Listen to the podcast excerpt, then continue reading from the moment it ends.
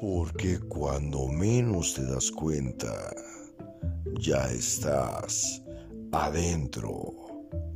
Esto es historias de reclusorio.